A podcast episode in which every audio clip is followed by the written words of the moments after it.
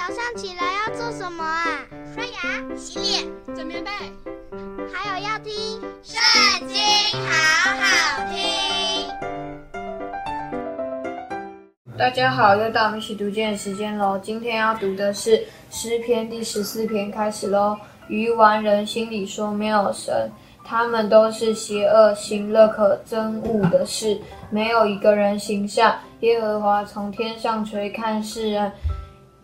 要看有明白的没有，有寻求神的没有，他们都偏离正路，一同变为污秽，并没有行善的，连一个也没有。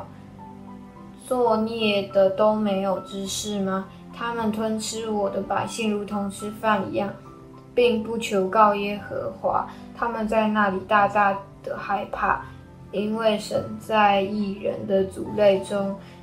你们叫困苦人的谋算变为羞辱，然而耶和华是他的避难所。但愿以色列的救恩从锡安而出，耶和华救回他被掳的子民。那时雅各要快乐，以色列要欢喜。今天读经就到这里结束了，下次要一起读经哦，拜拜。